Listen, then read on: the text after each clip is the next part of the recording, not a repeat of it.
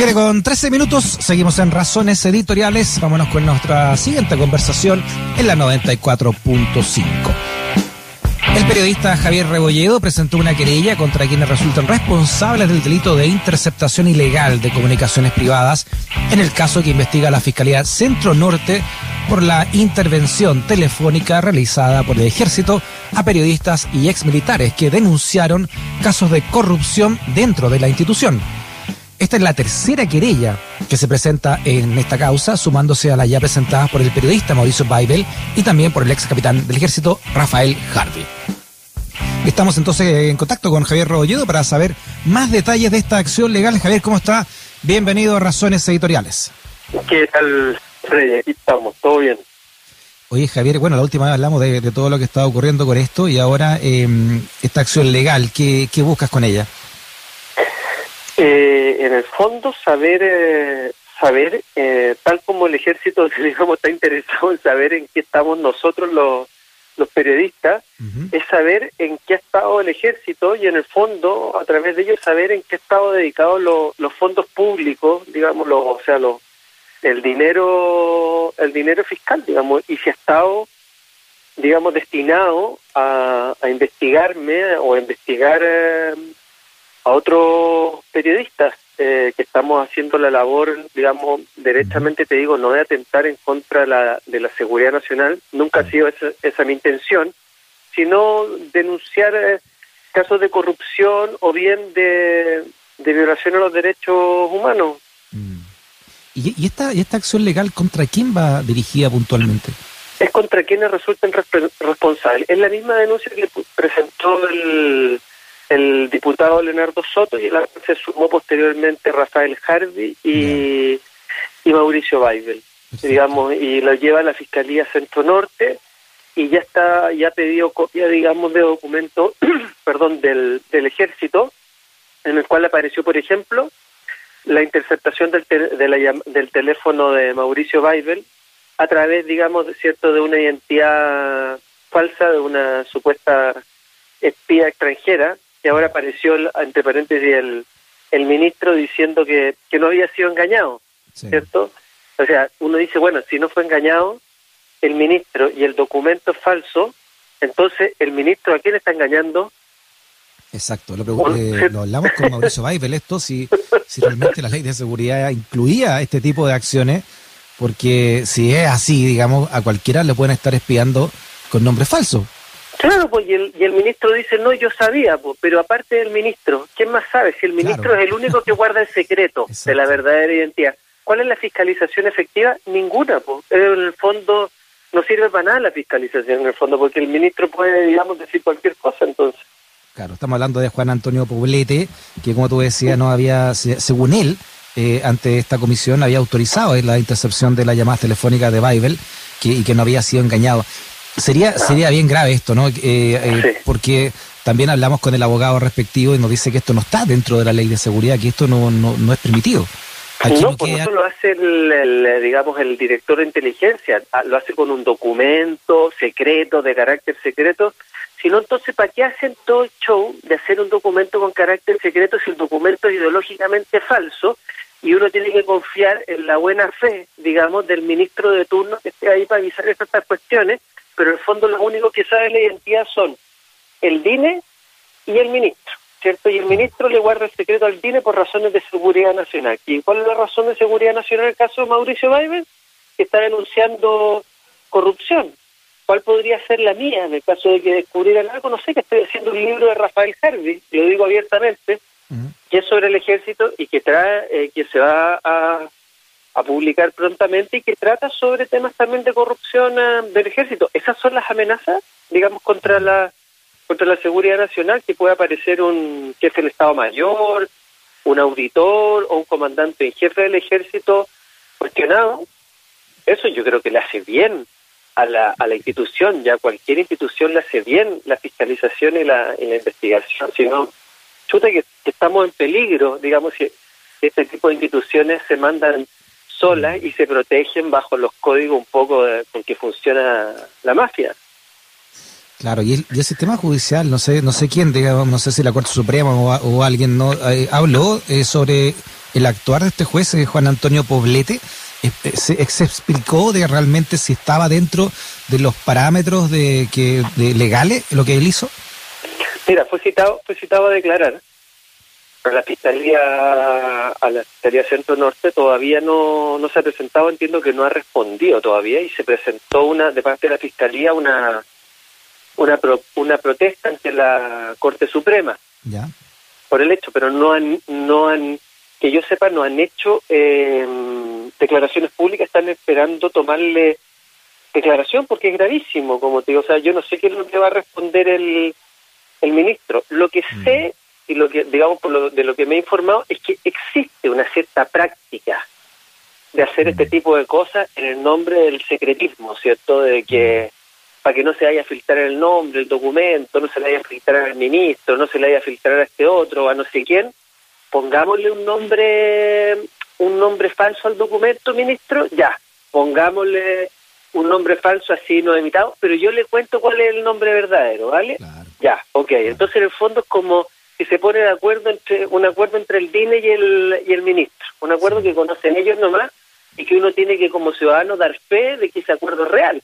O sea, a mí me parece una cuestión absolutamente ahí al, borde digamos de la mm. de la corrupción y, ciertamente puedo estar equivocado pero me parece que es ilegal bueno, eh, muy de acuerdo contigo, estuvo, eh, te decía yo, eh, el abogado Daniel Soto, ¿no? Un abogado consultor de derechos humanos y políticas de seguridad.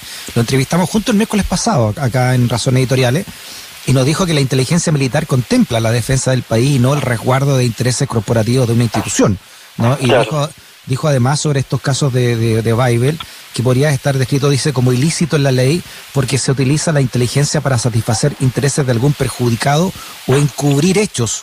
¿ah? Y dijo que entonces todo esto estaba estaba muy fuera ¿no? de lo, del, del, sistema institucional democrático, lo que había hecho este juez y lo que había ocurrido puntualmente también con con Mauricio Weibel, eh, que no, no es propio de un ministro en visita tampoco hacer esto.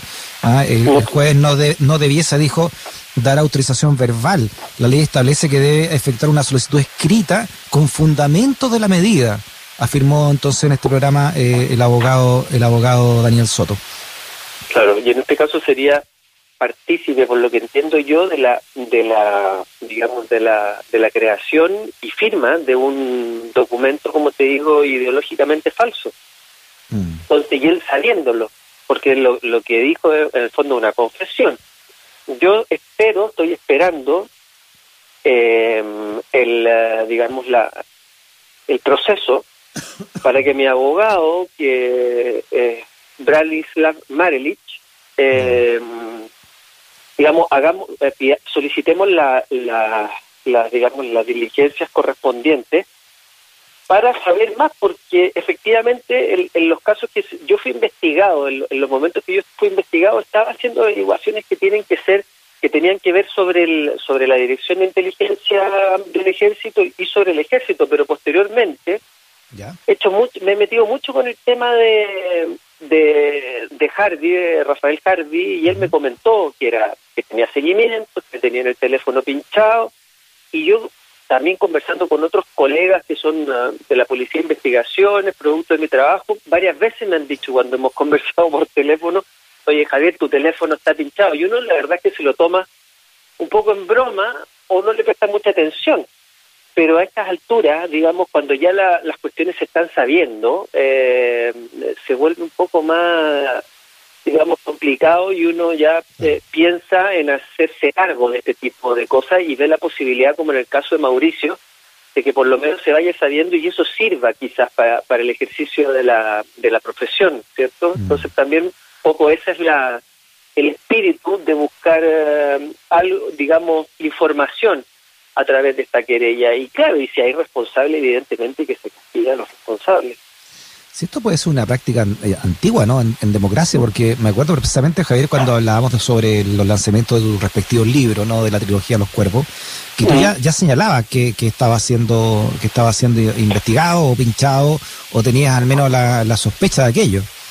Y mucho antes, fíjate, cuando trabajaba en La Nación Domingo, y yo trabajaba ahí en violación de los derechos humanos, estoy hablando del año 2005, 2006, 2007, era súper común que nosotros, no sé, pues, con el Gato Escalante o con Luis Narváez, que éramos mm. periodistas que nos dedicábamos allá a derechos humanos, eh, manejábamos los temas entre dos, tres personas y fíjate que el ejército de alguna manera se enteraba, no me pregunté cómo, se enteraba de los temas que íbamos a tirar que involucraban a funcionarios del ejército y, y empezaban a hacer presión en la moneda. Y a nosotros nos llegaba de la moneda, oye, ¿cómo están haciendo este reportaje? Antes de que nosotros informáramos, que teníamos que informar, digamos, al, al gobierno, ya sabían. Y no sabíamos si estaban los teléfonos pinchados, si tenían micrófono. El caso es que teníamos que funcionar con el máximo, máximo de, rigurosidad en ese tiempo. Y así también, y situaciones de amedrentamiento, en, en que uno, como en vulgar chileno dice, se la, se la comía, porque uno publicaba, yo publicaba temas que tenían que ver evidentemente con, con militares y violaba yo directamente el secreto del sumario en causas que se tomaban muchos años en solucionarse, pero lo pero así era así eran esos tiempos y ahora ha cambiado. Qué bueno que recuerdes también la presión, yo también traje en La Nación eso, en esos años, ¿no? en los 90 y el 2000, la, la presión que se recibían eh, de parte de la moneda que está al frente, ¿no? Eh, cruzando la calle, para que no se publicaran ciertos ciertos, eh, ciertos temas, ciertos artículos. La Nación Domingo lo sufrió en carne, en carne y hueso, ¿no? el suplemento La Nación Domingo. Así que esto, esto de estas presiones de, de Piñera también fueron muy comunes durante la concertación. Claro, fueron muy comunes durante la concertación. Año 2000, Ricardo Lagos presidente ya. Sí, sí, es verdad. Y querían también cerrar el tema de los derechos humanos. En su momento a mí me dijeron, ya Javier empieza a pensar en reinvertirte porque esto es año 2007, porque ya hicimos lo que teníamos que hacer. Y aquí ya las causas que se van a empezar a cerrar y nosotros también queremos, digamos, ayudar en esto de la reconciliación, cuando está Lagos, con, todo, con todo este asunto. De ahí, eh, yo, claro, yo viví en carne propia eso también, oye, ¿verdad? Oye, Javier, déjate, déjate de hablar claro. tonteras, y esto ya sabía. Demos vuelta a la página, así, otro Chile, ¿no? Claro, sí, el futuro. Estamos todos de acuerdo, ya aquí nos repartimos los directorios. Ese era el Chile, digamos, de, de ese Chile entero 2000, digamos. Sí, terrible, terrible. Sí, por último, entonces, eh, ¿cuál es la gran reflexión que te queda, Javier, frente al momento también que estamos viviendo, ¿no? como gremio, pero también de, sobre la libertad de expresión que, que, se ha puesto tan en el tapete a raíz de casos como el tuyo, ¿no? Como el de Mauricio y como también como el de Rafael Harvey. Mira, lo, lo veo grave, grave, grave, grave, porque, claro, uno entendía eh, que el, ejército eh, hace rato, digamos, que viene funcionando con malas prácticas desde, desde que, digamos, de, desde que tienen una libertad absoluta en términos, o tenían una libertad absoluta en términos de la presupuestaria y de lo que hacían y estaban llenos de secretismo con todas las leyes que les dejó Pinochet, ¿cierto? Eh, por eh, pero por otro lado se vuelve mucho más grave el darse cuenta que uno puede estar siendo seguido, que puede estar siendo investigado, que puede estar siendo pinchado con mentiras Mm. Y luego esas mentiras con la anuencia o con la participación de un ministro que está supuestamente puesto ahí para fiscalizar esto. Entonces uno dice, bueno, es un poco, uno se siente un poco en, la indefensión, digamos, y creo que acá eh, lo que cabe de alguna manera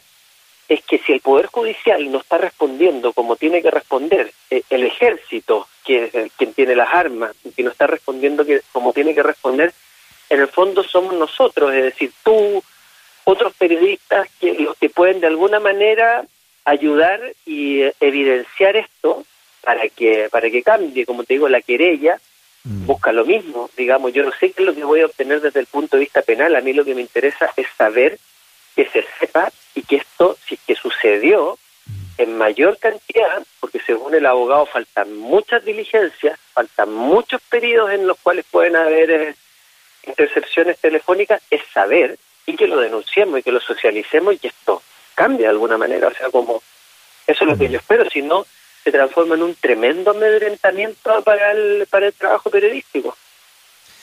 El periodista Javier Rebolledo en Razones Editoriales. Eh, toda la fuerza entonces, Javier. ¿ah? Abrazote grande. Muchas gracias. Un abrazo a ustedes. Gracias por todo. Chao, igual. Vale, chao. Las razones editoriales pueden cambiar el mundo. Sigues en USACH 94.5 junto a Freddy Stock.